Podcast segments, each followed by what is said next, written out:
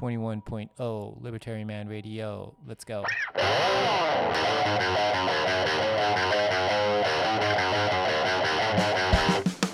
In the long run, we're all dead.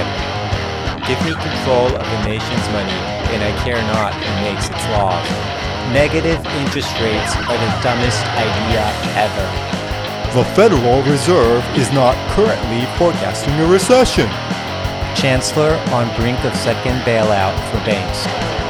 I've been working on a new electronic cash system that's fully peer to peer with no trusted third party.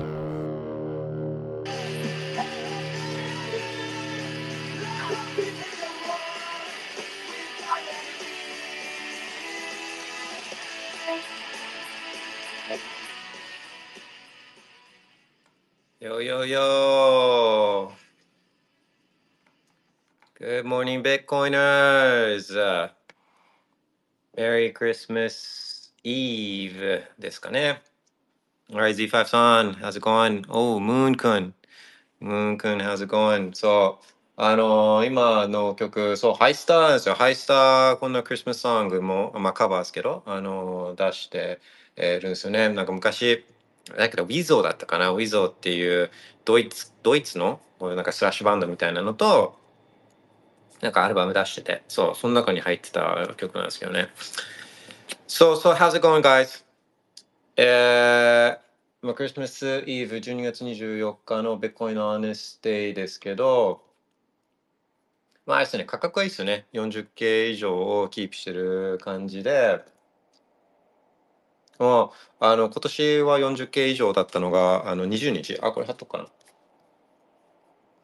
そう、年 40K、まあ 40K 結構だからもう安定してきてはいるんですけど、まだあ今年1年間で見るとまだ20日間だけあのしか 40K 以上じゃないんで、まあだからいかにこう記憶、人の記憶が短いかっていうのはもうずっと 40K 以上のような感覚もあるじゃないですか。そう、これちょっと貼ってきますね。えーっと、スペースのツイート。クリスマスイブにはこんな話したいみたいなのがあったら、ああ、コメントお願いします。夏目美之助さん、メリクリ、メリクリ、スマス、メリービッメス。いかがお過ごしでしょうかね。えーこれを貼って、えー Days over 40K。さあ、やっぱクリスマスイブはこんな話がしたいっていうのきっとあるじゃないですか、絶対。そう、そんなのあったらあ送っといてください。えー Days over 40K ね。そう、だから初めて 40K 以上でベッコインがクローズしたのが2021年。で、その時は、びっくり、今見るとびっくりですけど、2021年は1年間の間で257日間 40K 以上だった。で、まあ、2021年が、まあ、こ今回のこのロローカルっていうかこの直近でのピークは2021年だったんですけど、えー、60K 以上まで行って 60K 以上まで行ってで、まあ、そこからこう落ちていくんですけど2022はそれが 40K 以上だったのが76日で。で2023年が20日間なんで、まあ、このそうそうそうまあどうみんな何を予想してるかっていうと2023年が、まあ、そういう意味でまたローカルボトムっていうかこのサイクルでのこのボトムが入ってで2024年にはハービングがあって、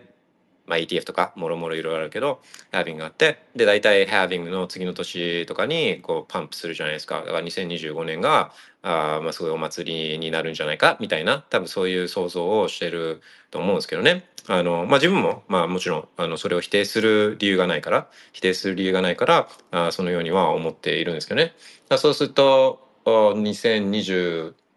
年は、まあ、40K の日数っていうのがすごい多くなってってみたいな。どっかで、えー2025とか、まあ、2024、2025とかかな、あのパーフェクト365日 40K オーバーになって、で、今度はまたさ、50、50K、60K みたいな、そう感じになっていくっていう感じですよね。うん。だから、そう、Days over 60K も一応見ときますか？あ、50K はあるかな。50、ああ、そうね。Days on 50K だ。50K どんな感じかっていうのもちょっと忘れちゃってるじゃないですか、まあ、自分忘れてたんでこれちょっと後かな。次は 40K の次はまあ 50K なんで。Days over 50K そうクリスマスイブにこんな話こんなビットコインの話したい。ビットコインじゃなくてもいいけどこんな話みんなでしましょうよっていうのがあったら、あ、コメントお願いします。 notification 見てます。Alright, days over 50K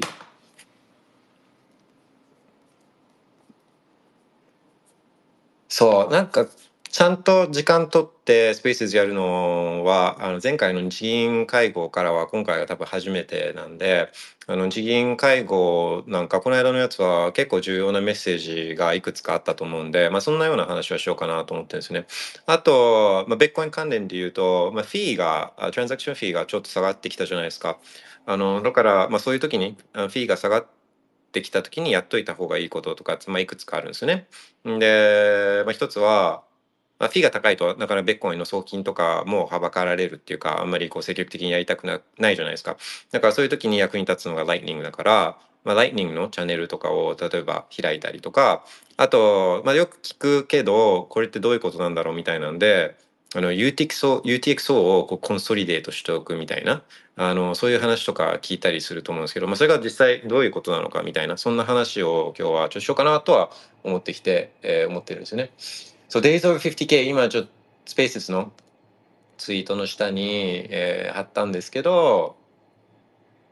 いや、見てくださいよ。50K ってまあ、もう、もうすぐ見えてきてる 50K ですけど、50K 超えてクローズしたのって2021年だけなんですよね。2021年は144日間 50K 以上だったって、もうほんま、オーマイガー、すごいじゃないですか、2021年って。あずっと、ずっとなんかもう 40K、50K、60K みたいな、40? どうぞそんな感じだったんですよね2021年って。もうすごいですよね。そう。あの2022年はゼロ。今年ももちろんゼロみたいな。だ 50K ってそんな感じなんですよね。うん。OK、ちょっと notification チェックします。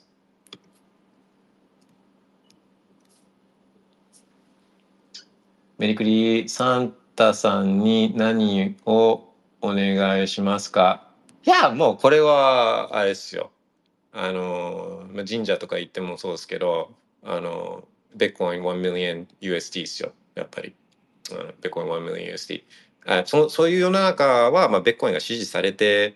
る、よ今よりも支持されてるっていうことの表れなんで、まあ、もうもうちょっとこういう規律あるお金が世の中に広まっていて、まあ、経済的自由も広まっていてで、まあ、そういう意思決定をしてみんな慣れ親しんだ JPY とか USD とかををやめて、まあ、ベッコンに行ってるわけじゃないですか。あの思い切ってある程度思い切ってそういうことをや、まあ、覚悟を持ってより自由を求めるって、まあ、自由を求めるとか、まあ、自分の行動に対して責任を取るっていうあの決断をいろんな多くの人がして1 million USD じゃないですか、ベッコン1 million USD。そういう自分の行動に責任を持って人の自由を尊重するような人が増えている世界っていうふうに僕は見てるんですね。ベッコン1 million USD っていうのは。うん。みんながみんなじゃないですよ。もちろん、ヒューショーベッコン1 million USD っていうのはもちろん、あの、まあ、自分はそういうふうに思う部分もあるし、そう、そればっかりの人もいるかもしれないけど、少なくとも、あの、そういった、まあ、いろんな問題の原因になっている USD、JPY よりは、ベッコイン、自由で、規律あるお金がいいなって思ってる人が増えてるっていう現れなんで、ベッコイン1 million USD は。だからなんかそんなようなことを自分はサンタさんにお願いするんですけどね。Alright. そう、いや、夏目ビーノスケさんは今年は何をお願いしたんですか？とか、なんかそんなのもちょっと聞いてみたいですね。うん、物、物とかで、まあまあ物プレゼントみたいなんで言うと、あんまりないんですけど、欲しいものって、特に。あのー、ただ、と思いつくのはあれですね、えー、コインカイトのコールドカードのあの黒ブラックバージョン出てくるかな。あれ黒好き黒が好きであの黒はめっちゃかっこいいな。あれ欲しいなって思うんですよね。コインカイト。えー、あコーカード見る。コーカー。ド今年買ってよかったものとかちょっと知りたいですね。ベッコイン関連じゃなくてもいいけど、ここれめちゃくちゃいいみたいなのは、ちょっとちょっと情報あったら知りたいですね。で、よくあるじゃないですか、あの、雑誌とかで今年買ってよかったものみたいないろんな人が書いてるやつ。あれなんかもうほぼ宣伝じゃないですか、多分。だから、ああいうのは当てにならないんで、本当にリアルな人が、あ買った、これめっちゃ良かったっていうのは、本当知りたいですね。あれ出てくるかな？コーカーの場合なとかで出てくるかな？あ、出てきた。これこれこれ。Black Mark IV。これなんか思わず買っちゃいそうなんですよね。この Black Mark IV。これ出るかな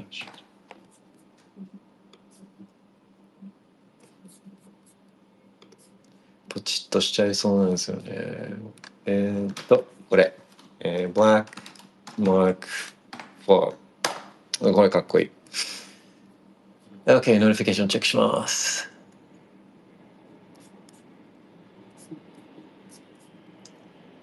あ、旅行好きさん、How's it going? Merry Christmas. ビットコインを取引所以外で入手する方法は自分でマイニングするか誰かに送金してもらうかでしょうか、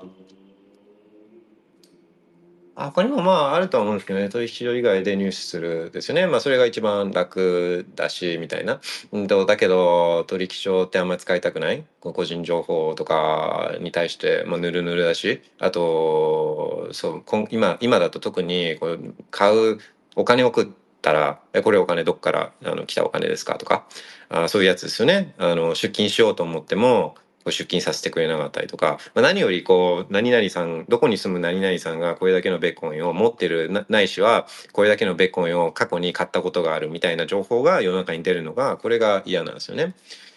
そうでだからまあ他の方法で入手したくしたいしたいできればしたいっつってオーガニックにオーガニックなオーガニックなあのグラスフェッドベッコインが欲しいわけですよね。で、えーと、一番いいのがマイニングする。マイニングするのがもう本当にそれってもう乳あの乳搾りからこう牛乳をこう得てるような状態なんでこれが一番新鮮ですよね。そうあのあとは誰かに送金してもらうかこれ誰かから買うとかっていうそんなような感じですよね。うん、いやまあそれがあの一般的だとは思うんですけどまああの本当細かいやり方で言ったらまあいっぱいあったりとか例えばそのファウンテンでポッドキャスト聞くとかいやポッドキャスト自分がやってもいいじゃないですか自分がポッドキャストやってでそこからあの誰かに投げ銭してもらうとかあとあそうそういえばだファウンテンで言うとあのアキラセブンさんアキラセブンさんアキラファイブさんだったらちょっと待ってえー、っと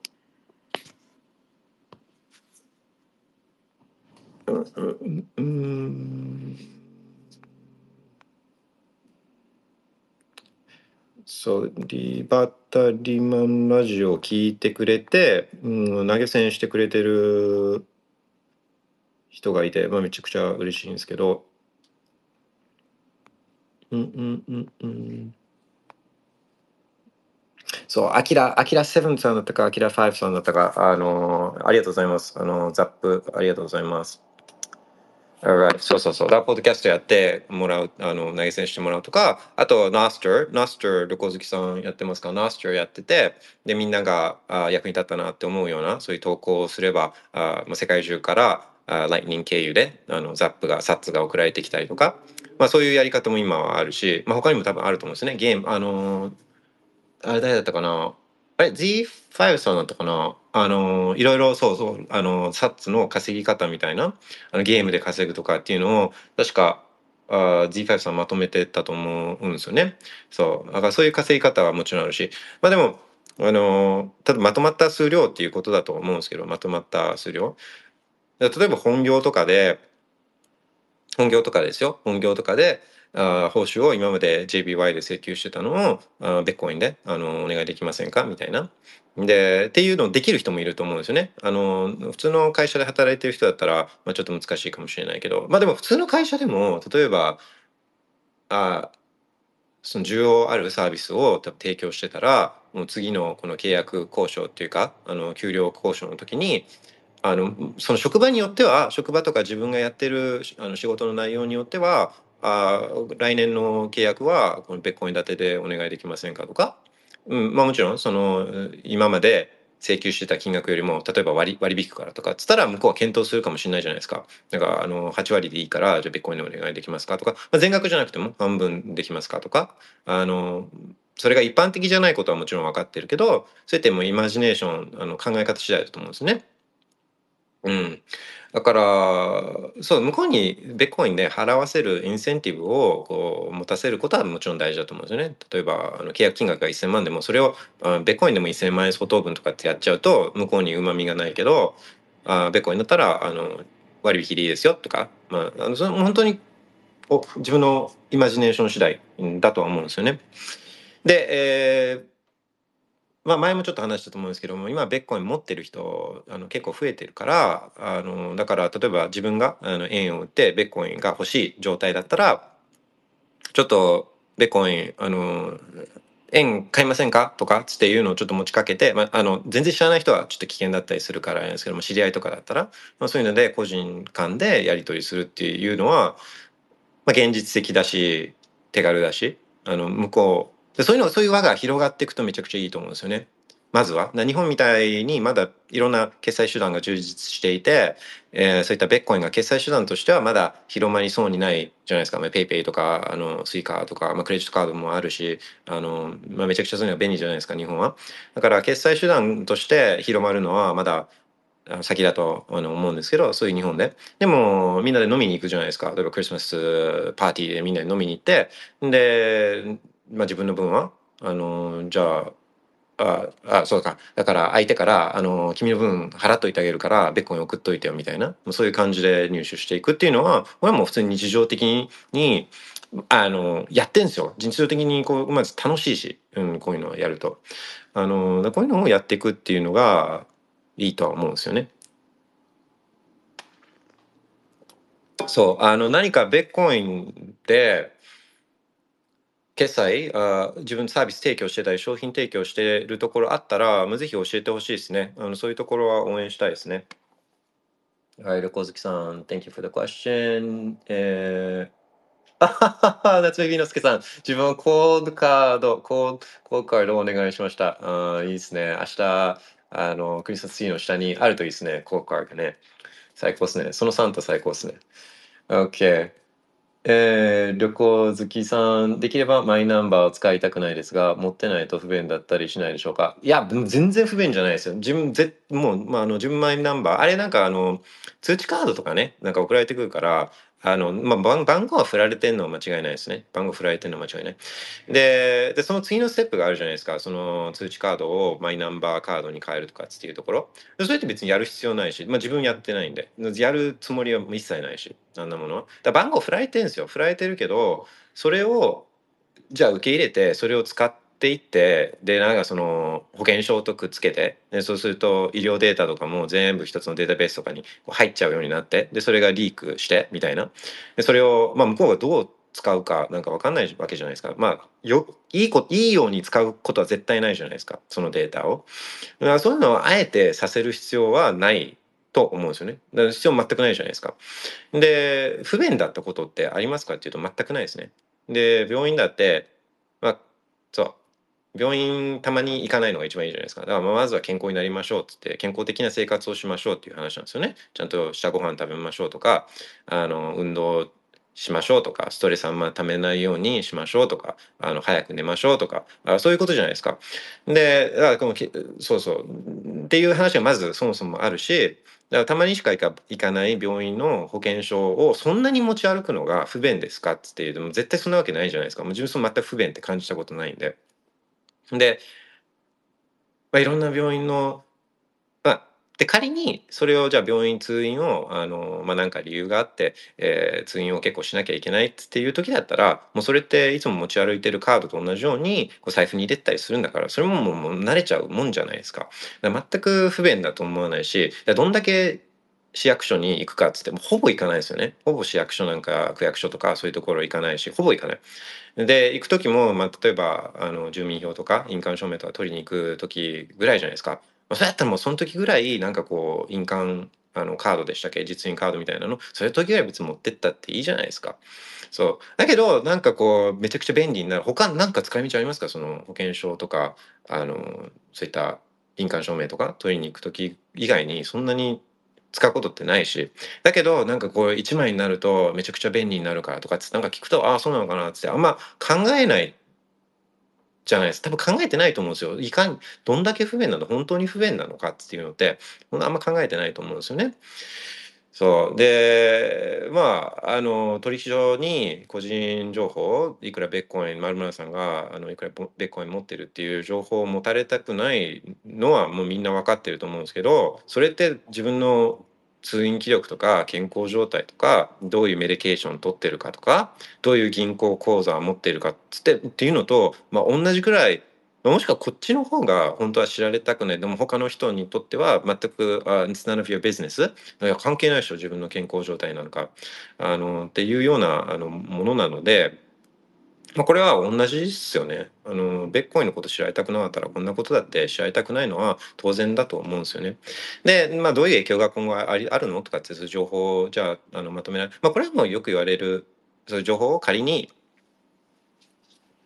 一つのあのところが持ったとしてどういうリスクがあるのとかっていうのはこれはまあいろいろ考えられてあのまあみんな聞いてると思うんです。まあ一番単純なのはもうデータ流出ですよ。データ流出。もう絶対するんで。だってマイナンバーと保険証を結びつけるところの時点でもうごたごたしちゃってるじゃないですか。あの他の人の情報入れちゃったとかあのあるじゃないですか。いやだからもうこんなのデータが流出するのは時間の問題。で、まあ、あとはだから保険とかね。だからもう今ってみんなもう健康状態どんどん悪くなってるじゃないですか。こんだけ保険、あの保険制度がこんだけ充実している日本でとかっていうけどもみんなどんどん不健康になってってるじゃないですか。そうで、まあ、当然だけどその医療体制っていうのも崩壊寸前なんですね。あのもうお金を吸っても吸っても吸っても、えー、約束しちゃったこう医療費みたいなのの方がどんどんどんどん大きくなっていっちゃう、まあ、まずみんな薬漬けになってるっていうのとあまあもう若い人がいなくなってるからあの払う人だけだ。ポンポンティスキームこのネズミ講システムも崩壊寸前になってきちゃってるんですよ。あの払い込む後から払い込む人たちが少なくなってるから。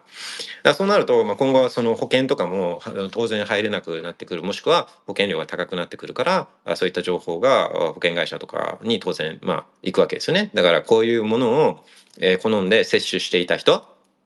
タバコとかあお酒飲んでた人とかあそういう人は保険料まず加入できませんとか加入できてもプレミアムが高くなるとかまあもうとこんなのこんなのはもう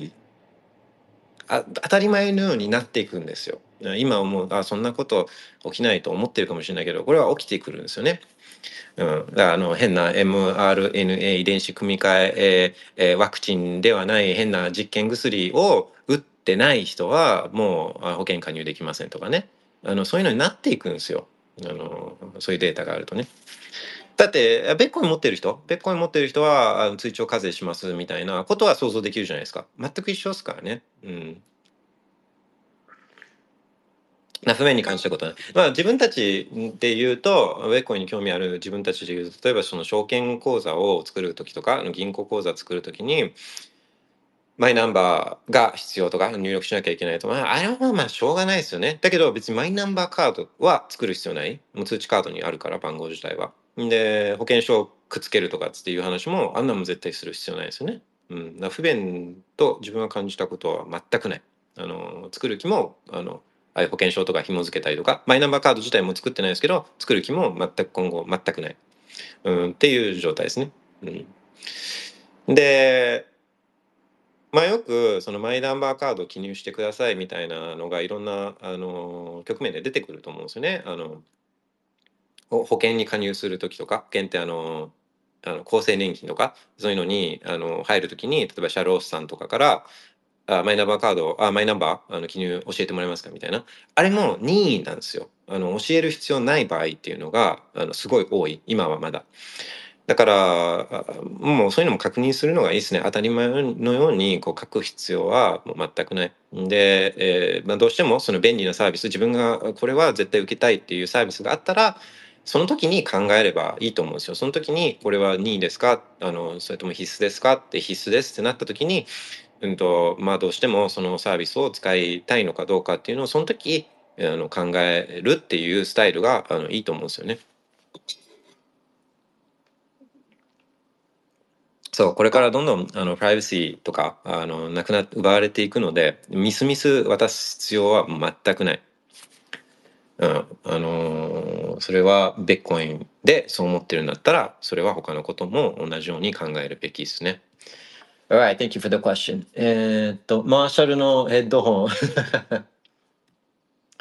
ああ、マーシャルヘッドホンね。まあ、マーシャルのスピーカーみたいなのも自分買ったこと、あの、あるんですけど、あの、ブルートゥースで。あの、まあ、音はまあ確かに良かった。まあ、マーシャルが作ってるわけじゃないんですけどね、この、このスピーカーとかね。まあ、ヘッドホンなんかは僕結構マニアだったりするんで、あの、ゼンハイザーのね、めっちゃ高いやつ持ってるんですよ。あの、HT、H、ゼンハイザーの HT6、6 800何とかだったかな。あの、そうコロ、コロナの時にめちゃくちゃ暴落したんですよ、値段が。そう、で、その時に買って、もう今は多分もう倍ぐらいになってんじゃないかな。あの、そうそう、あのヘッドフォンとかイヤホンとか、あの、結構好きなんですよね。はいはい、あれ、ポッカレモンさん、昨夜失恋しました？真の真のビットコインはこんなことで落ち込まず買い増しですよね。ええー、失恋昨日ですか？あーな、んだろう、あの、告白して、勇気出して告白したらうまくいかなかったみたいな、そんな感じですかね。あの、も、しくはなんか付き合ってた人と別れたとか、そんな感じですかね。Oh man。それは、あのーあれですね。で、いや、いやいや、落ち込みますよ、それは。やっぱりもう本当に、あのー本当に？自分が真剣に好きな相手なんだったら、そ、その人とうまくいかなかったっていうのは、それは、あ、落ち込みますよ。あの、やっぱり。だから、でもまあ、あの、うん、ね、状況はわからないですけど、それは、あうん、ちゃんとその自分の気持ちあと向き合って、まあ、悲しいものは悲しんで、うん、だからそれはあ受け入れて、で、でもまあ明日、明日来るじゃないですか。明日、明日来るじゃないですか。うん、だから明日素晴らしい日が来るんで、明日以降も、もうその次の日もめちゃくちゃ素晴らしい日来るんで、そう、あの悲しんだ後は、前を向いて、バイベッコインですよ。うん。Alright, thanks for sharing. シェアしてくれてありがとうございます。OK。えー、そう、真のビットコイナーは、ドーンと落ち込んで、えー、明日前向きになって、で、買い増しです。バイベッコイン。Alright. カペッペさん。あ暗号通貨始めてからあまり物欲なくなりました。そう。えーあえて選ぶならこれ他のハードウェアワレット持ってないので比較できないですが比較的安いので最初の1個におすすめかもです。ね、ブロックストリームジェイド。そう、カベプさん、あジェイドについて前も教えてくれてましたよね。うん、そうそう、ジェイドまあ良さそうね。あの、とは思います。物欲なくなるのは本当その通り。だって、ね、そのお金っていうか、まあ、自分が犠牲にした時間で得たお金っていうものがベッコインがないと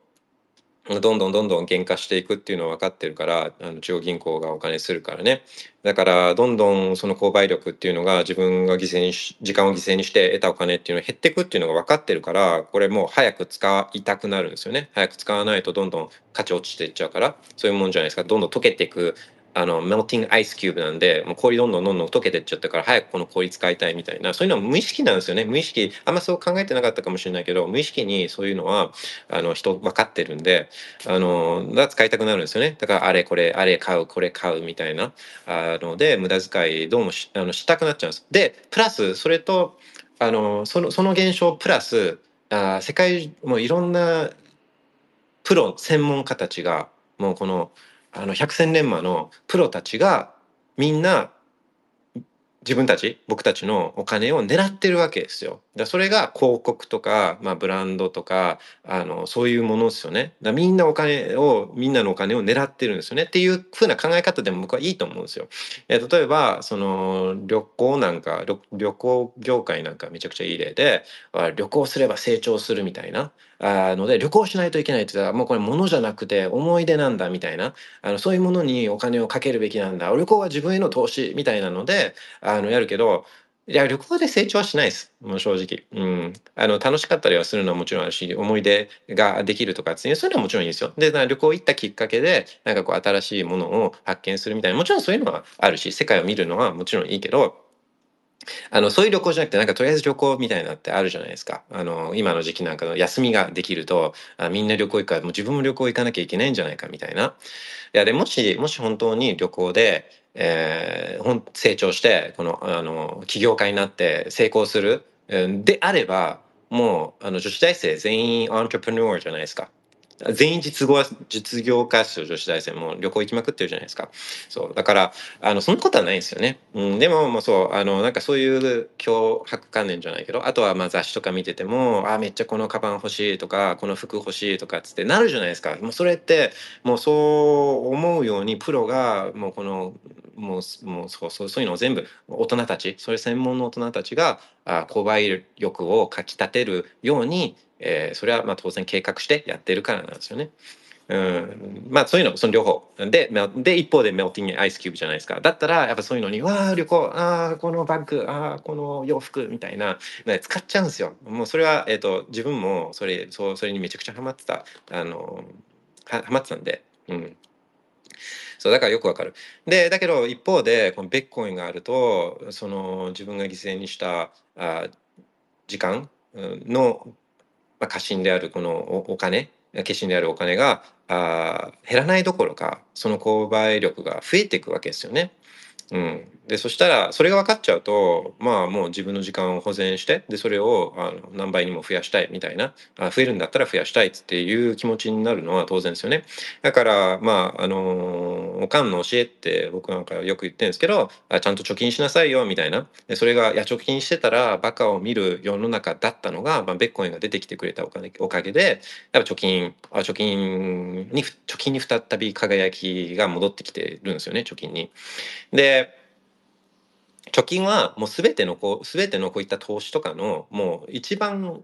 コアにある基本なんですよ。だから貯金をしないと投資もできないはずなんですよ本来は。貯金をして、えー、その今今使いたいこう無駄遣いしたいこの欲求を抑えてえ貯蓄貯金をしてるからそのまとまったお金で投資ができるわけなんですね本来は。うん、そう。だけど、あのー、だ貯金しないと投資も起きないし投資もなければ技術発展とかもないしないはずなのに、うん、だみんな貯金するのがバカっていうふうバカを見る貯金をする人がバカを見る世の中にしちゃったら当然技術革新も起きないし、まあ、成長なんて当然しないわけなんですよね。うん、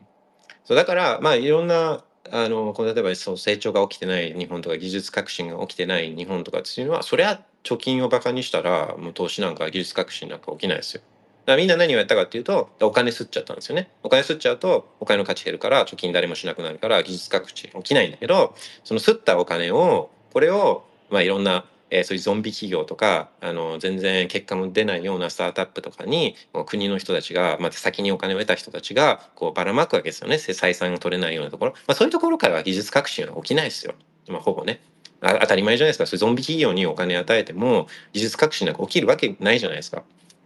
補助金なんかで、えー、お金配っても技術革新とかが起きるわけがないじゃないですか。技術革新の一番コアにあるのは投資健全な投資健全な投資っていうのはいろいろマーケットシグナルを受け入れてあここがきっと儲かるからこれが人が好むからっていうのをみんながこう、まあ、市場の参加者が判断をしてダメだった判断はももちろんポシャるけどあその中からうまいものを市場が見つけ出してそこにお金が集まっていくっていうこれが市場のめちゃくちゃパワフルな原理なんだけどそれを一部の人たちがこの補助金はここに与えればとかっていうのこれってもう本当に社会主義まあ社会主義は失敗するんでそうそれって社会主義の人たちがやろうとしてたことなんでだから技術革新起きてないですよね。ああの貯金してないから。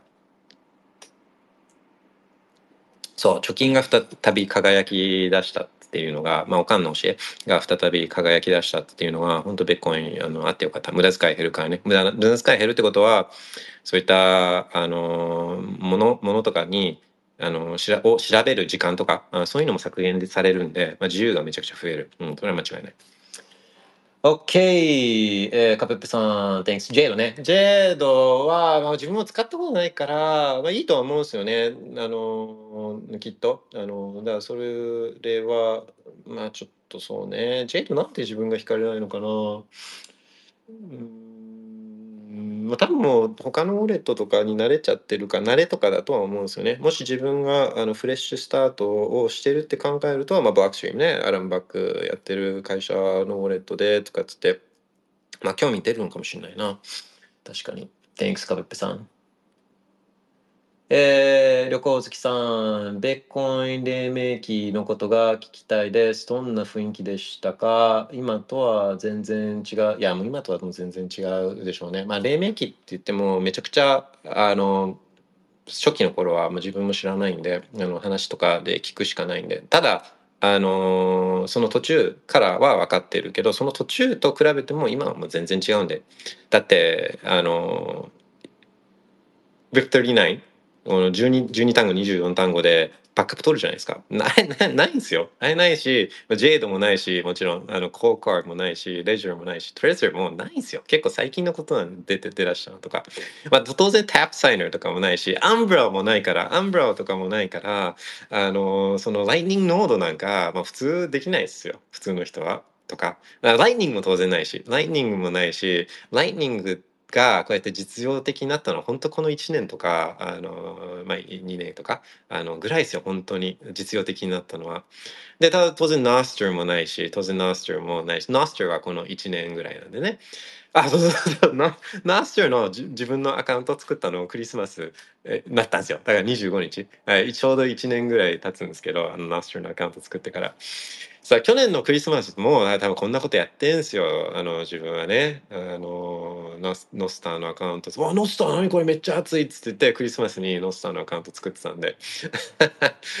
うん。OK そう。でだから全然違うですね。だからあの ETF とかももう出るの当然みたいなような感じになってるけど ETF はもうえー、もう絶当分来ないんじゃないかってもう当然ね。一番最初の ETF のファイリングはあのウィンクルボス兄弟が2013年にやってるんでもう10年ですよね。10年。うん、でも全然違う。うん、全然違いますね。もちろん、マイコ・セイラーみたいなのもいないし、マイコ・セイラー出てきたの2020年とかだったと思うんで、2020年頃なんで、マイコ・セイラーも全然最近だし、上場会社がいや、そ上場会社がベッコイン買うなんてことももう考えられなかった。あれが起きたのが2020年ですね。マイコ・セイダーとか、まあ、テテスラとかあのがボコボコっつって買い出したのとかっていうのもその辺だったし、えー、当然エルサルバドルその国が法定通貨にしちゃうなんてことももうまあもう、まあ、もちろんそのゆくゆくはそうなるってみんな思ってたんですよ。だけど本当にそうなるかどうかなんか誰も分かってなかったし。うん、いや、もう全然、そういう意味では全然違うけど、ベッコイン自体は全然変わってないって感じですね。そういう BIP39 とか使いやすくなるようなあのあのアップグレードとかはあるけれども、とかライニングとか。だけど、ベッコイン自体は、うん、本当変わってないですよね。だからすごい。だ変わらないところっていうか、変わらないところが強さっていうか、変わってほしくないですよね、ベッコインには。で、それって他のものとかとは全然違うんですよね。他のものってこう変わって良くなってってほしいとか、ここが不便になったからここ変えてほしいみたいなのがあるじゃないですか。とか、競争にさらされてるから、うん。例えば、イーテリアムとかソラーナとかって今バチバチやってるわけじゃないですか。で、それって競争にさらされてるんですよね。だそみんな便利に使うためにも早かったり安かったりしなきゃいけないから、あまあそういう、そう、だそういうのが出てきちゃうと、まあ当然変わっていかないといけないですよね。で、誰もだって遅くて高いものなんか使いたくないじゃないですか普通は。だけどお金は遅くても高くてもいいから誰も止めることができない誰も規約ができない奪われることのないこういった分散化されたお金がぐらいなんですよね本当にあのだが必要なわけじゃないですかお金は。お金はだ変わってほしくないっていうだベッコインってそういう意味で他のやつとは全然違うんですよね。そうあのベッコインだけが他のやつは本当に変わってったりこんな改善したりお客さん呼び込まなきゃいけないけどベッコインって変わらないことがお客さんを呼び込むことになるからもう全然違うんですよね。うん、だからまああのそうね。そこを結構テッキー系の人は見落としがちっていうかベッコインはお金になろうとしてるから。で他のやつがお金になろうとしてもまあもう無理じゃないですかベッコインっていうのがあるから。でだから他のやつはまデータベースなんですよね。他のデータベース。Google とか Amazon よりはちょっと分散化されたデータベースなんですよ他のやつは。だからあのそうそいつらはそいつらそいつらはあのいろいろ競争しなきゃいけないですけどね変え変わって変わっていかなきゃいけなかったりするんですけど。うん Alright. えっと、ファウンテンの iOS アプリがバージョンアップしてますね。確実にサッツ稼げるプロモーションが出なくなったような気がします。そうそう。ファウンテンアプリアップデートされてて、まあ見た目すごい綺麗になっててね、あの、いいと思うんですけど、そう、あれは今は、あ、でもただ、そう、ちょっと前までは、そう一番最初はもう垂れ流し状態だったんですね。でそれがあもう垂れ流しが、まあ、まず、えもらえる札の量が減ってってであとはもらえる時間帯があ1時間とかに限られてで次はもらえる日にちっていうのがランダムだ毎日はもらえないようになってでもそれだともらえない日とかに波があると、まあ、楽しくないからっつんで今は多分新しいバージョンだと,、えー、とその1日でこう、まあ、もらえる日数の頻度みたいなのは上がるけどもらえる時間1時間とか10分とかそういうのがランダムで決まるみたいなそういう仕様に変わったのかな。まあやっぱりこう無理あるビジネスモデルだとなかなか続かないっていうことなんですよね。うん、でそうそうだからそこがまあいろいろ実験してうまくいくやつは残るっつってそうだからアドモデルってあるじゃないですかこの Google とか広告広告モデル。そうあれよりうまくいくあれ良くないじゃないですかまあいろいろ広告とかアフィリエイト広告みたいなのが記事に乗っかってて。でなんか間違えておっしゃったりとかなんかそういうのあのあるじゃないですか。でもあれよりうまくあれより成功してる結局マネタイズコンテンツマネタイズモデルっていうのがいまだに見つかってないですよね。だ結構難しいところだとは思うんですけど。うん。もうね、カペップさんも、あのーあれ、ブーストありがとうございます。あの、 Fountain で送ってくれてる人は、あの、こっち見えてて、あの、いつも sats 受け取ったりするときには、ああ、やったーって嬉しいなって思うんで、あのーうん、Thank you very much. OK。よし。 notification 確認しました。またまた他にあったら、どんどんどんどん送ってくださいね。で、えーっと、今日だから話そうと思ってたのは、ちょっと、おメンプールでも見ますか？メンポーダースペースね。メンプールドットスペース見ると、まあ、フィーが確かにちょっと以前よりは落ちてきてる。もう、でも300冊とか言ってたんで、300冊パーバーチャルバイトとか言ってたんで、まあ、それよりは落ちてきてはいるものの、なんか今見ると、 high priority が95とか、で、 medium priority 89、 low が83とかなんで、まあ下がってはいるけどめちゃくちゃ下がったわけじゃないんですよね。だからなんすかねこれクリスマス休暇にあの BRC 系とかの人たち Ordinals 系の人たちがクリスマス休暇でいなくなっちゃったんですかね。あのまあでも安くなってるから、まあ、その安くなってるって言ってもめちゃくちゃ安くなってるわけじゃないんでまあでもそうそうまあ一応話しておきますか。まあ今後これが安くなってった時にやるべきことっていうのがまあ思いつくのが2つで1つはライトニングチャンネルを開設しておくっていう話これちょっとあのまあハードルが高いというかライトニングまあライトニングチャンネルがあればあのそのチャンネルの容量のの中ではまあもうほぼ無料でビットコインの取引ができるんでだからチャンネルを持っておくと P が高騰してもそれはまあ無関係にビットコイントランザクションができるんですよね。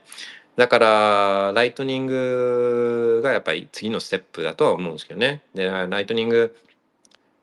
あの Wallet of Satoshi とかあとまあ Phoenix とか Zeus とかでも今はノードがなくてもライトニングできるようにはなってはきているんですけど、まあ、それぞれトレードオフがあるんですね。だから Wallet of Satoshi の場合はあれ自分のベッコインじゃないんで Wallet of Satoshi が管理してくれてるベッコインだから、まあ、そんなに大金は使えないとか、まあ、そういうのがあったりとかあと Phoenix とか、まあ、あの Phoenix はあんまり使ってないかわかんないけど、まあ、Zeus なんかにしてもまあちょっとその Wallet of Satoshi ほどはこうユーザー簡単に使えなかったりとかいろいろまだその最適解みたいなものをが探されてるあのみんな探してるタイミングなんでこれっていうこれがいいっていうソリューションはないんですけどでも、まあ、ちょっとその自分のサーバーレベルを上げたいこの自分でカステリーできる状態に持っていきたいっていう人のために一応ヒントだけヒントっていうかあのきっかけだけ言っとくとその自分のライトニングノードを持たなきゃいけないですねやっぱライトニングを自分で管理するためには。で、まあ、このライトニングのノードがあそのライトニング上の残高自分が持ってる残高っていうのをこう管理常に管理してくれてで例えば送りたい時とかもこのどういうルートどういうルートでこのビットコインを送るかみたいなのをあの compute してるのもこのライトニングノードなんですけど、まあ、これが必要で。でこれを、まあ、ライトニングノードと基本的にビットコインのノードっていうのは基本的にはセットなんですね基本的には。でこれがビットコインのノードとライトニングのノードセットでこれが2つあればこれが2つあればあライトニングを自分の管理下に置いて使うことができるようになるんですね。でそれをやるのに一番まあ簡単な方法、まあ、いくつか簡単な方法あるけどあ自分がやってて、えーまあ本当誰でもできるあのようなやり方がこれが Umbrel なんですよね。だからまあそこまで持っていくのにそれなりに今言ってて、まあ、このクリスマスにノスターのアカウントを作っちゃうようなあ人にとってみたらまあこれって当たり前のことだけどでも普通の人にとってみればそれは確かにちょっとハードル高いなっていうのはなんとなくまあわかるんですね。でもハードル高いのはそういったのことを調べる時間とかあとアンブレルもアンブレル今だったホームっていうのがまあ5万円とか6万円とか7万円とかするからあのまず時間的ハードルとあと金銭的なハードルなんですよね。でそれ以外のこのじゃあ難しそうとかっていうそういうこそういうそういうハードルはないっていうことがキーメッセージなんですよ。だできるできるっていうこと。あのハードルは別のところそのお金時間調べる時間とあとあのお金のところなんで、まあ、両方ともだからそういう意味では経済的なハードルなんで、えーそれがもしクリアできてでも興味あるっていうんだったらあのこれできる。だからあの決して難しいとはあの思わなくて、えーいいっていうのがキーメッセージですかね。うん。OK だからそうそうよく言ってたのは言言って自分が言ってるのはこの本気になったらマイノードつって、えー思ってるんですよね本気になったらマイノード。うん。おでねやっぱりそれがそれをやることでわベッコインすごいじゃんなんかこのソフトウェアとハードウェア両方やっぱ必要なんですよソフトウェアだけじゃあのシェッコインなんですよ。それからまあ単なるウェブサービスなんでそれだと。でベッコイン違うんですよ。ベッコインってお金で。でお金ってリアルな紐づきがないとソフトウェアの世界っつってもバーチャルの世界って無限だからから無限なお金に価値はないじゃないですか。だからそれって法定通貨でも学んだじゃないですか。法定通貨って無限にすれるんでだって何の裏付けもないから。で単なるあのもう本当にもうボタンボタン一つで吸ってるだけなんで日銀の人たちなんか、まあ、銀行の人たちも。だからそういうのそういうそういうのに価値がないことはもう分かったじゃないですか。で分かったらやっぱりリアルな制約が必要なんですよね。リアルな制約。でそれって、えー今までは金だった。でそれがあもう金金よりもあのより優れたお金の形っていうベッコインがこの何千年っていう中でのこのお金の革新っていうのがもう初めて起きてこの2008年に、えー何千ぶりかの何千年ぶりかのお金の革新が起きてるんですよそこで2008年に。でこのお金っていうのはバーチャルだから光のスピードで世界中どこにでも送ることができるバーチャルなものだけどだけどリアルなこのエネルギーっていうリアルなあのエネルギーに制限されているこのリアルな世の中ともこのつながりがあるバーチャルなアセットこれがベッコインのすごいところなんですよね。ででそれってそう。間にはそのソフトウェアだけじゃなくてこうハードウェアっていうのがあるんですよ。ハードウェアね。でっていうのがよくわかる。こういうノードとかやったりとかあのするとね。だからそうするとだベッコンに対する自信がアップするからだそうすると握力とかあとスタッキングパワーがあの自信を持って向けられるようになってでそうすると結果的にまあそういう、えっとまあ、パフォーマンスあの投資パフォーマンスみたいなものにも反映されるんですよね。これは間違いなく。そうだからまあ間接的ではあるけどね間接的ではあるけどあのやるメリットってそういった取引を自分で検証する以外に何かあるんですかとかっていうことはねよく聞かれるんですけどいやパフォーマンスが単純に上がるよっていうのは分かりやすい副次的効果っていうか間接的効果なんですよね。OK。うんとそうそうそう。で、まあそれがだからライニングですよね。やっといた方がいいっていうの。あ、 notification チェックします。OK。で、もう一つは、あの、フィーが安い時にやっといた方がいいのが、UTXO consolidation って言って、あの、その、UTXO をまあ、ままとめときたいんですよね。でこれはどういうことかっていうと、まあ、ビットコインってウォレットを開くとあの何ビットコインとかってあの出てくるじゃないですか残高。例えばじゃあ1ビットコイン持ってたらその1ベッコインっつってウォレットに出てくるじゃないですか。であれってこの1ベッコインっていうこう1ベッコインっていう一つの塊があるわけではないんですよ。で例えば1ベッコインからあの0.1ベッコイン使ったらそのそれが0.9っていう今度塊に減るわけではないですねベッコインその構造上とそうなってないんですよ。で、まあ、ベッコインってどうなってるかっていうと、まあ、今残高1ベッコインって見えるかもしれないけど、えー、これを例えば複数の取引で、えっと、得たとするじゃないですか。例えば0.50.30.2っていうのをこの取引所から出金して入れたとするじゃないですかワーレに。でそうするとこれって3つの塊に分かれてるんですね。3つの塊に。でこの1つの塊のことを UTXO っていうんですよね。Unspent transaction output の略なんですけど、まだ使ってないあまあ取引のアウトプットっていう話なんですけど、まあ3つの取引あったじゃないですか。0.5送って、0.3送って、0.2送った。このアウトプット、この3つが塊としてウォレットの中に、ウォレットの中っていうのウォレットっていうのは、まあ、自分のプライベートキーからパブリックキーが作られて、そのパブリックキーからアドレスが作られて、でこのアドレスに0.5プシュ、0.3プシュ、0.2プシュつって、この送られてきてる、この3つの塊がウォレットの中にあるんですよ。3つの UTXO がね、塊 UTXO が。この合計の1ビットコインというのをウォレットは表示している状態なんですよ。ね、OK。で、ここからが大事なんですけど、そのベッコインのトランザクション、ベッコインを送るときに、このまあフィーが決まるじゃないですか。で、このフィーっていうのは何によって決まるかっていうと、送ってるベッコインの数量とか、あと円建て金額とかで決まるわけじゃなくて、この送る取引の取引データサイズによってフィーっていうのは決まるんですね。だからサイズかけるフィーレート、あのフィーのレートで最終的に払うフィーっていうのが決まるんですね。で、トランザクションがだから大きければ、のサイズが大きければ大きいほど、このフィーっていうのは高くなっちゃうんですよ。なので、このフィーを安くするためには、トランザクションのサイズをちっちゃくしなきゃいけないんですけど、じゃあなんで、どういうどういう場合に、このトランザクションのサイズって大きくなるのかっていうと、これは複雑性が増えると、その取引の複雑性が増えると、このトランザクションの大きさ、データ容量っていうのが、これが大きくなっちゃうんですね。で、どういう場合に、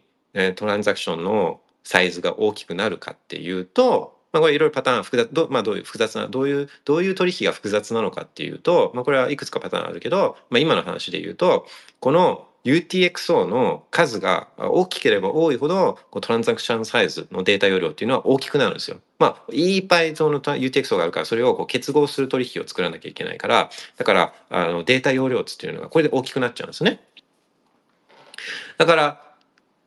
フィーが高くなってる時にこのいっぱい UTXO をこう結合するようなあのまとめて送るような取引を作っちゃうとそれだけでデータ容量が大きくなっちゃってフィーが高くなっちゃうっていうこういうことが起きちゃうんですよね。で今の例で言うとあのウォレットの中に1ベッコインあるからじゃあこの1ベッコインをこう送るっていう取引をやろうとするじゃないですか。でこのまま送っちゃうと3つの UTX をね0.5、0.3、0.2っていうのをこれを結合して送ることになっちゃうんですよ。だこれはえーと、1, 1つの塊の例えば1ベッコインっていう UTX を送るのより複雑な取引だからフィーが高くなっちゃうんですよね。っていうこういうことででだからこれをフィーが安い時に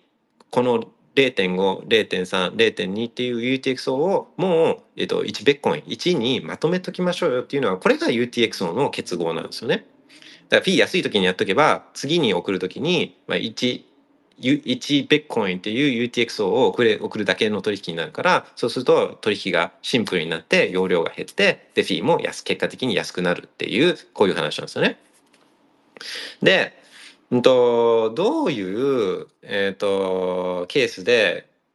まあ、これが問題になりがちかっていうとこれが、まあ、ちょっと皮肉なんですけどあの日々スタッキングを取引所とかで日々スタッキングをしてる人なんかはこれちょっと注意をした方がいいんですね。っていうのもあのまあ、取引所で例えばあの毎毎日1万円分ぐらいこうスタッキングしていてで取引所には置いとくのは良くないからだからまあ10万円分ぐらい貯まったらこれを引き出すっていうことをこう繰り返したとするじゃないですか。で、そうすると、こう10万円単位のこの UTXO がこう自分のウォレットの中にこうブチブチブチブチってこう溜まってっちゃってるんですよね。まあ、10万円だったらまだちょっと大きいからいいけど、これを例えば数千円とかでやってたら、こういう数千円レベルのこの UTXO がいっぱいウォレットの中にこうブチュブチュってこう溜まっちゃってる状態なんですよね。これで残高ワンベッコインって見えてるかもしれないけど、実はその裏ではちっちゃい UTXO の塊だったりするんですね。でこのワンベッコインをフィーが高い時に送るってなったらこのいっぱいの UTXO をこうあの混ぜた取引になっちゃうんで取引サイズが大きくなっちゃってフィー高くなっちゃうんですよね。だからあのーまあそうそういうパターンで起きやすいあとはマイニングとかねマイニングやってる人少ないかもしれないですけどマイニングとかで、えっと、報酬の payout とかをこう定期的に受けてたりするとそれがちっちゃいから一個一個の payout がちっちゃいから結果的にすごい細かい UTXO がウォレットの中にいっぱい溜まってる、えー可能性が、まあ、あるんですよね。いやこれは実際じゃあどうやって結合するかっていう話なんかをやろうと思うんですけど、えっ、と、ちょっと notification チェックします。OK。まあ、聞いたね。そう、例えばだから、あの、スパローとか、スパローワーレなんかみんな使ってたりするのかなと思うんで、スパローを開くと、うん、スパローを開くと、えー左手のこのメニュータブのところに、まあ、transaction,、Send、Receive、Addresses、UTXO、Settings なんかがあって、そう、で、この UTXO、UTXO とかっていうのをクリックすると、もう今、そのウォレットの中に入ってる UTXO 状態がどういうその塊っていうのがこれで見れるんですよね。他のウォレットでも基本的にはあの一緒。で、できない、見れないウォレットとかもまああったりして、まあその場合のやり方もちょっと後であの言おうかなと思うんで。で、えっと、こう、ヌンチャクとかも、あのスマホのウォレットのヌンチャクとかもこうやってコイン UTXO レベルであの見れたりするんで、それで見ると、見るんですね。そしたらスペアの場合は、そう、今日、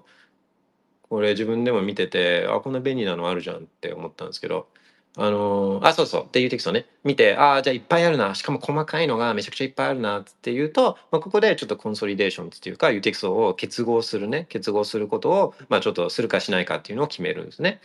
で、するっていう判断をした場合は、あの、まず、その受け取り、普段受け取るような、あの、だから receive とかで、こうまず自分宛てに送るから、自分のウォレットのアドレスを1個作るんですよね。で、これ別に何でもいいんで、自分宛ての、自分宛てに送るだけだから、自分宛てのアドレスを作って、リ receive でね。で、そのアドレスをコピーして、さっきの UTXO の画面に戻って、で、 combine したい UTXO を選んで、send selected、そう、選んだ UTXO をそのまま送る。あだから送る UTXO をこの任意に選べるような機能が Sparrow の場合はあるし、まあ、あの、あれ、ヌンチャクの場合もある。だこれで選んで、で、さっき作った自分宛てのアドレスっていうのをこう宛先に入れて、でフィー、適切なフィーを設定して送れば、この細かい UTXO が一つの塊になるんですね。で、まあ、成功したかどうかは、あ着金したら UTXO のところに戻れば、あの、それまでいっぱいあった UTXO とか、えー UTXO が一つに固まってるはずなんですね。で、これで次、送るときには、まあ、フィーが結果的に安くなるっていう、こういうことなんですね。で注意点は、まあ、あの、オルノースとかそういうのをやってる人たちは、あの、この UTXO が、ああの、オルノースとか BRC20 とかっていうのは、この一つの UTXO 単位単位で、まあ、管理されてるから、こう間違えて、その UTXO を、この、あの、オルノースの、オルノースがある UTXO をこう結合しないようには、これはちょっと注意しなきゃいけないですね。また、あれ結合しちゃったらもう多分、多分アウトなんで。そうそう。まあ、あの、オールノースとかやってない人は別にあんま気にする、気にする必要はない。で、いやいや、まあ、OK。じゃあ、それちょっと気になるんだけど、自分のウォレットだとそれが見えないんだけどとかっていうパターンの場合は、まあ、こう、ちょっと見えるウォレット、 Sparrow とか、ヌンチャクとかになれるのがいいよっていうのは、まあ、一応ある、あるはあるんですけど、まあ、その場合は、まあ、一応簡単。例えばさっきの例で、えっと、 one、one ビットコインっていう残高があったら、あのーまあ、自分宛てのアドレスを作って、で、あとも送るだけ。そうすると、ウォレットの裏側では、あの、ウォレットが自動的に、その0.5、0.3、0.2の UTX を勝手に集めてきて、でそれを新しく作ったアドレスのところに、まあ、移すことに、あの、ウォレットが勝手にそれをやるんで、まあ、結果的に、あの、ウォレット自体がそういった、あの UTXO 結合をこう、まあ、やることにはなるんですね。ただこの場合は、どの UTXO を結合するかっていうのは、まあ、任意に任意に選べないから、うん。まあ、っていう問題はあるけど、まあ、全部まとめちゃいたいとかっていうんだったらこれできる。だけど、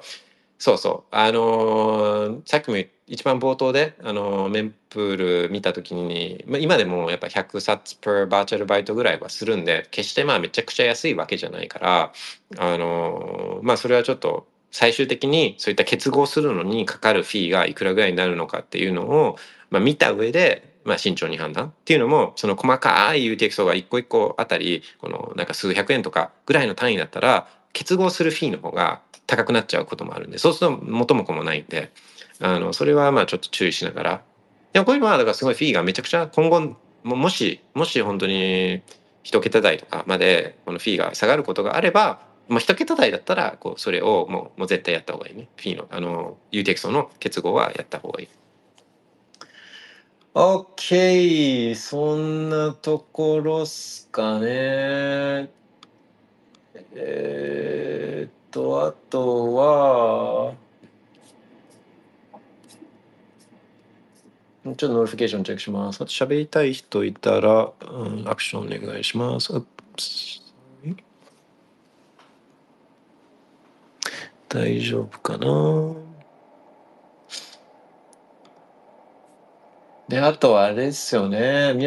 皆さん見ました？あの日銀の決定会合は、この間の先週のやつ。あれ、ね、どう、どうですか？あの、楽しみ方みたいなのを聞いた後だったら、後だと、より楽しめたとか、なんか、あれありましたか？なんかこう、面白い局面なんかありましたかね？あの、上田さんの人の良さそうな感じとか、あの、伝わりましたかね？あ、ガペッペさん、メンプオーダースペースにいつの間にかアクセラレイ機能ね。そうそう、アクセラレイあるね。えー、サービス費高くなるかもですが、初心者にはこういうのを使うのも良いかもですね。そうね。そうそう。まあ、連邦ね、アクセラレイ。これ、まあね、アクセラレイトは、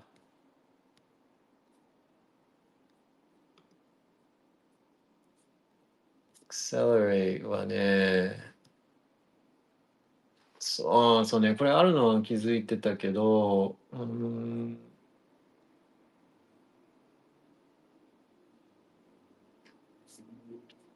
これね、これはですね、ちょっと面白いマイナーたちの裏側みたいな、まあ、実はちょっとね、これ面白い話があるんで、ちょっと聞きますか？これ。やりしますか？この話。えー、しましょうか。えっ、と、ちょっと待ってくださいね。えっ、と。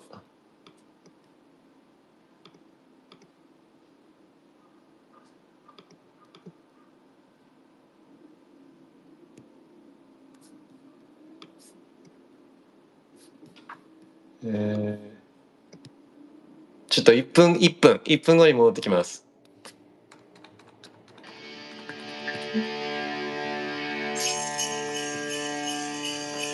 You better watch out. You better not cry. You better not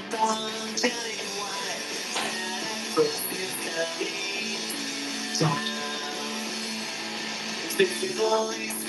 it twice. It's gonna find out who's naughty and nice. Stand up, think me. Don't. He's got you, when it's with sleeping. He's not in your way.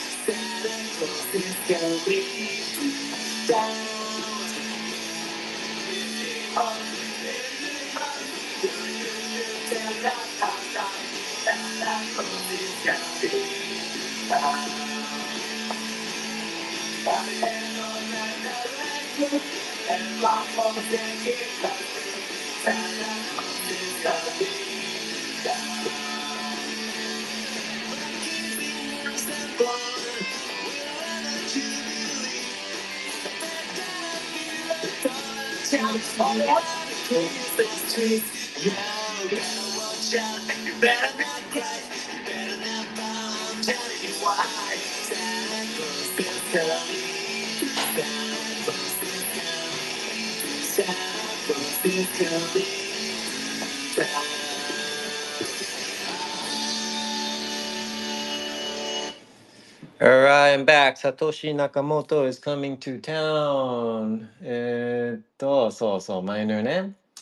えーあ、カペッペさん、確か一度公開して取り下げたような気がします。なんかあったんでしょうね。そうそうそうそう。これはね、あの、まあ、そうそう、あの、発表してやるってあの言ってて、で、これ、まあ、ちょっとその面白いの、面白いっていうか、あの、結局これって、まあ、ちゃんとは見てないですよ。ちゃんとは見てないですけど、まあ、おそらくなんですけど、まあ、結局、ここのアクセラレ機能を使うと、まあ、例えば、フィーを低く積みすぎて、でも、急いで取引、取り込まれたい、えっていう時に、まあ、自分レベルで、個人レベルでできるのが、これが RBF、Replace by Fee と、あと CPFP で Child Pay for, for Parent、Child Pays for Parents って、子供が親の分を払うっていう 親孝行トランザクションなんですけど、そう、まあ、この話は、あの、過去にもしたと思うんで、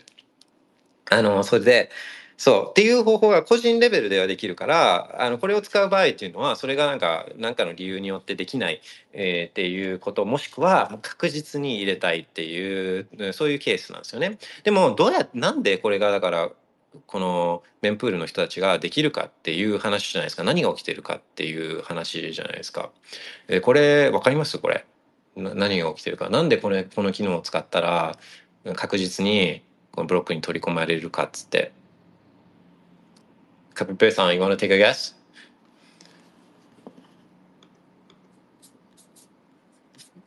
そう、これ、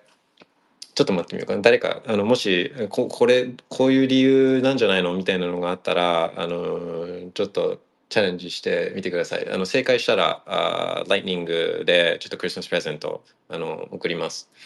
えー最初の一人にしましょうか。誰か、もし、じゃあちょっと待つんで、 notification 見てるんで、もう全然、もう間違ってても全然何でもいいんで、チャレンジしてみてください。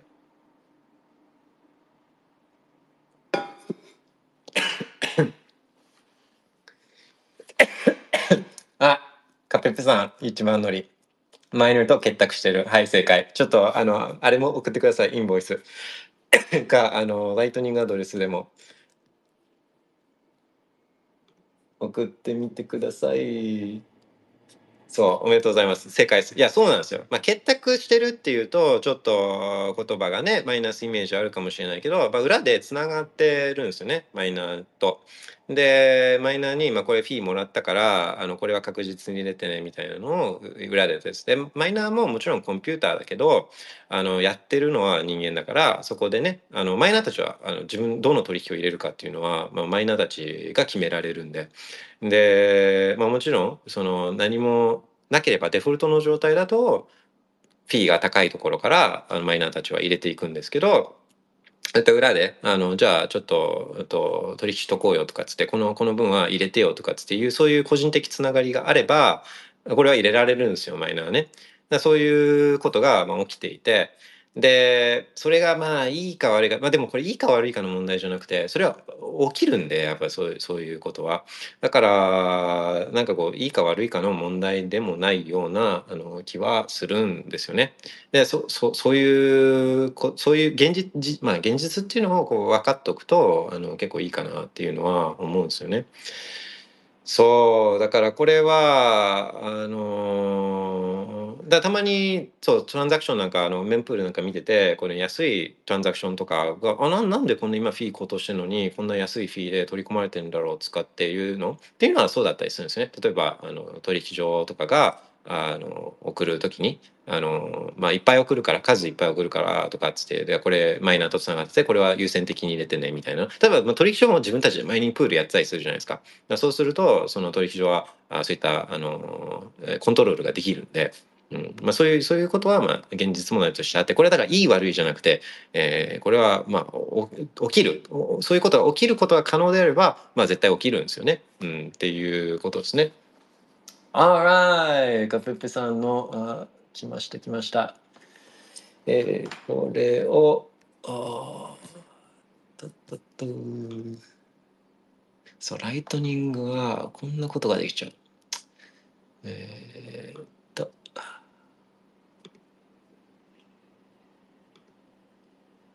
っと。これでいくかな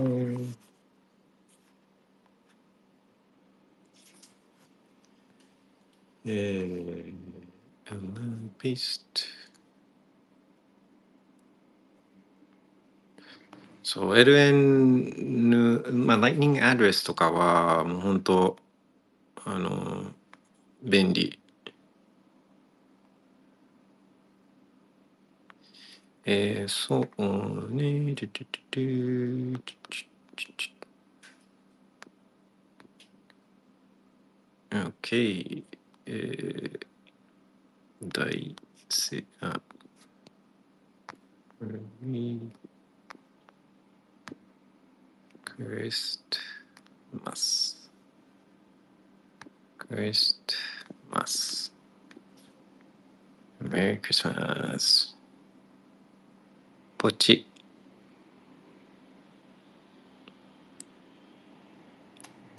ポチ。あ、もう送っちゃった。ライニング最高。そう、カフェッフェさん、どこにいるか知らないんですけど、カフェッフェさんが地球の反対側にいても、もう今、光の速度で、えー、サッツがあ届けられているはず。しかも手数料ほぼ無料でみたいな。手数料ちょっと見とこうかな。これファウンテンだから、ファウンテンとは自分直接あチャンネル開いてないんで、どっかのチャンネル、どっかのあのノードを通ってるんですね。だからそこで手数料っていうのが落ちるんですけど、どれぐらい落ちてるかなあれ？いやでもただだ。フィーかかってない。え？そう。最高じゃないですか。手数料かかってないですよ、これ。そう、ライニングね。ライニングは、だから、ちょっとまあ、ワールドス都市でもいいから、まあ、試してみるのはいいと思うんですよね。そうそうそう。そう、ファウンテンのやつで多分大丈夫。あの、ファウンテンのあのウォレットに行ってると思います。Alright, thanks for participating. あ、そうそうで。だから、マイナーたちはそういう状態ね。うん、結託、そうね。うん、そうそうそうそう。まあ、それは、あいいか悪いかは別にしてね。うん。まあでも、そのちょっとその話の流れで言うと、あの、まあ、既存の株式とかあるじゃないですか。株式証券口座とかでこう株を買う時とかってあるじゃないですか。で、あれとかも、まあ、日本よりはアメリカの方がこう顕著なんですけど、あれってでも今はもう基本的には昔はそのピット取引っつって言ってこのよくウォールストリートとかのところでこうトレーダーたちが「バイバイバイバイバイそうそうそうそうカツカツ」って言ってあのなんか売り買いしてるようなイメージあるじゃないですか株式市場って。あんなあれはもうね行われてないですね。あの一部のこのコモディティ先物とかなんかそういうででそういう市場はあのまだやってたりもするところあると思うんですけど基本的に株とかってナスダックとかああいうのってあのあとはニューヨークストックエクスチェンジ NYSE とか株とかはもうもう電子取引なんですよ。でだからああいうバーってでもたまにニュースとかでよくあのこのあのなんかこう株がすごい下がった時に「Oh my god」とかつってこのトレーダーたちが頭抱えてるようななんかそういう映像流れるじゃないですかああれなんかはもう全然あの実際にとああいうところでこう昔みたいにトレードはされてないんですね。でで、まあ、ナスダックとかニューヨークストックエクスチェンジとかっていうのも全部電子取引で、まあ、マッチングエンジンになってるから、えー、それってぜすごい大きいあの、まあまあ、そうサーバーサーバーというかこういうサーバールームとかにもう全部そういうのはこう置かれてるからそんなにスペースあのいらないはずじゃないですか今までこう人がやってた取引とかっていうのももう全部コンピューターでやるようになったから、まあ、正直サーバー1台とかあればあのいけるような状態じゃないですか。なんですけどじゃあ電子取引になってからそういった NYSE とかナスダックの施設がちっちゃくなったかっていうと逆で大きくなってるんですよ。でべらぼうに大きくなってるんですね。で大きくなってもう今だってニューヨークにないんですよ。ニューヨークになくてニュージャージーの方にあるんですよね。そのサーバーを置いてる場所っていうのが。で、まあ、ニュージャージーってところ隣の州なんですけどニューヨークのあのこう川を挟んで隣の州なんですけどそこにめちゃくちゃでっかいデータセンターがあってでなんでそんなにもう電子取引で人もいらなくなったのにそんなに大きい施設になったかっていうとその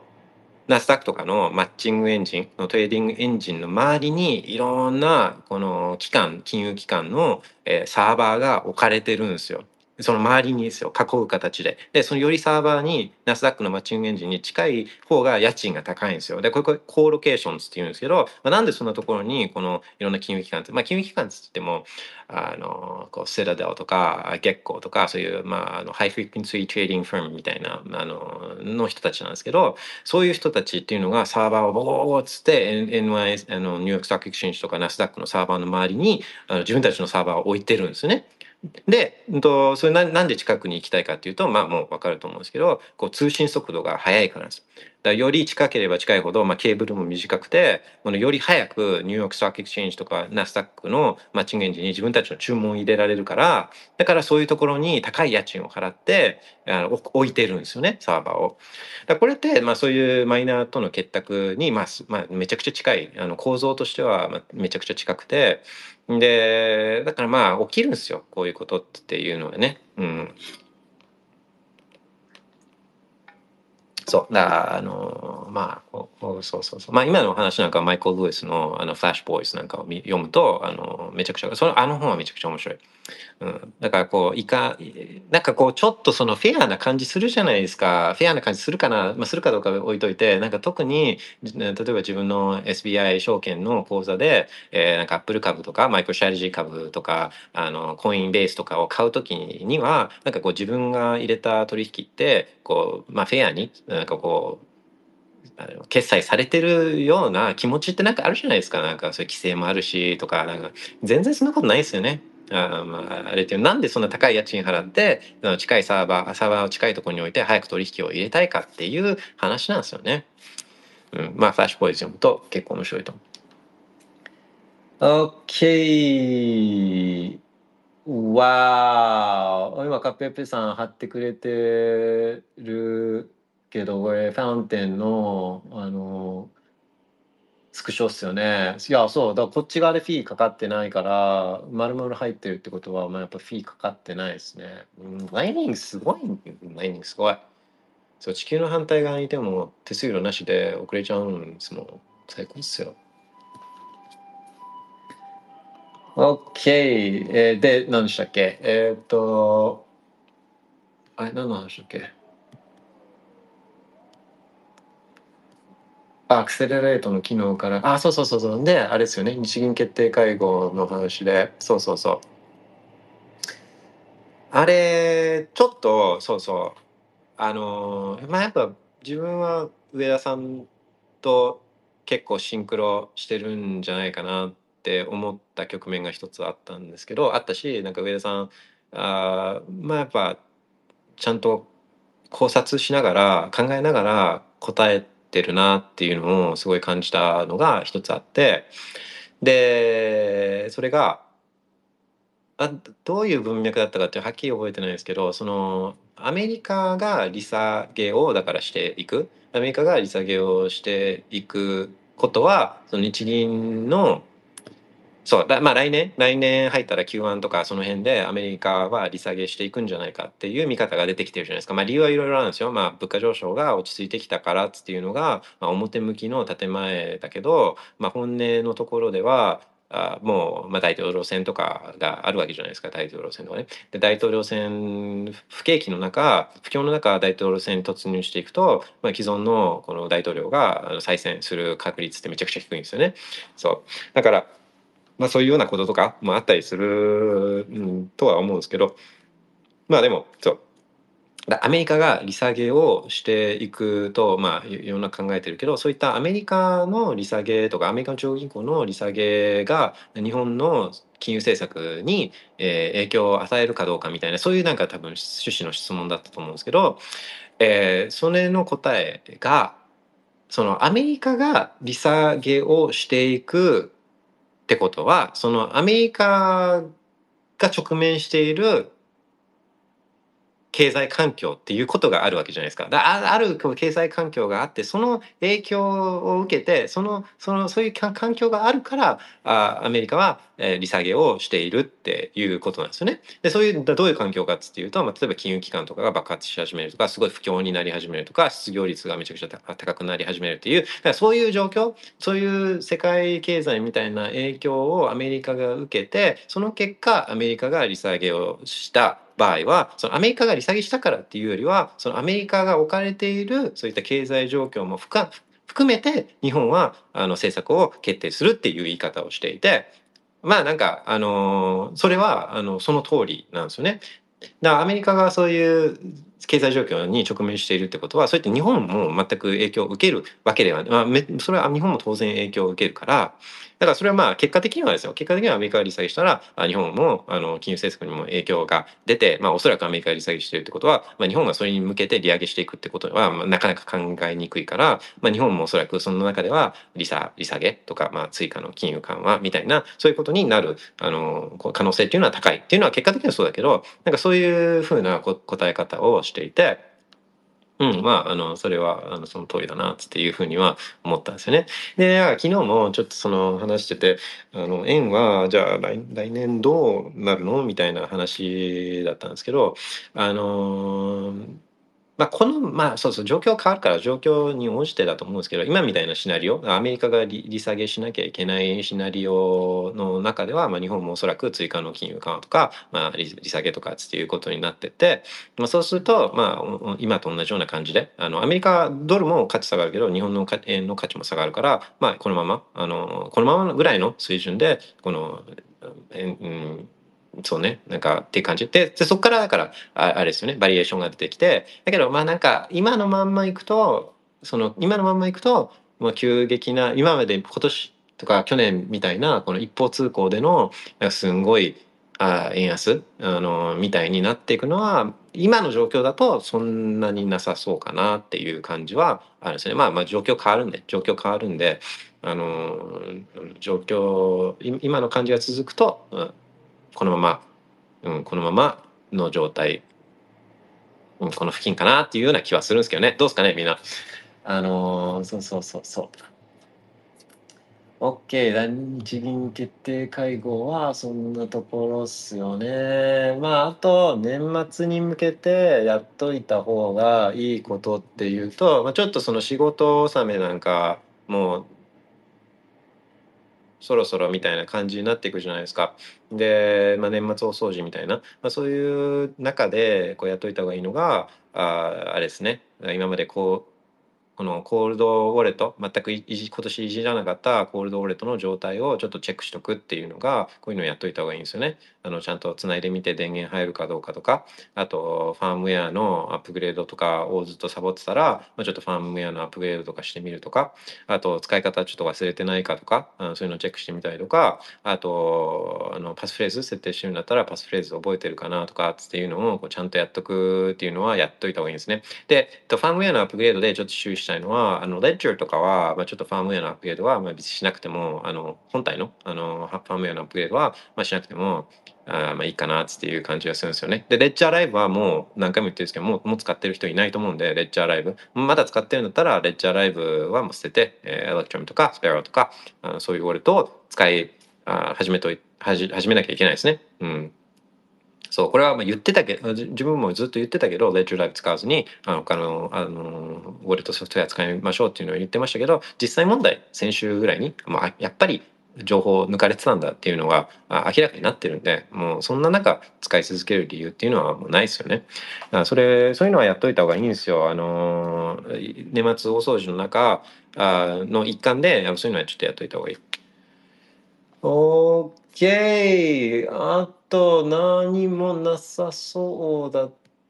なんかなさそうだったら今日はこんなとこですかね。なかったかなうん。うん。大丈夫ですかねそんなところですかねもし何もなければ今日はこんなところで OK! So ha- everyone have a Merry Christmas and buy Bitcoin for you and for your loved ones. Bye bye.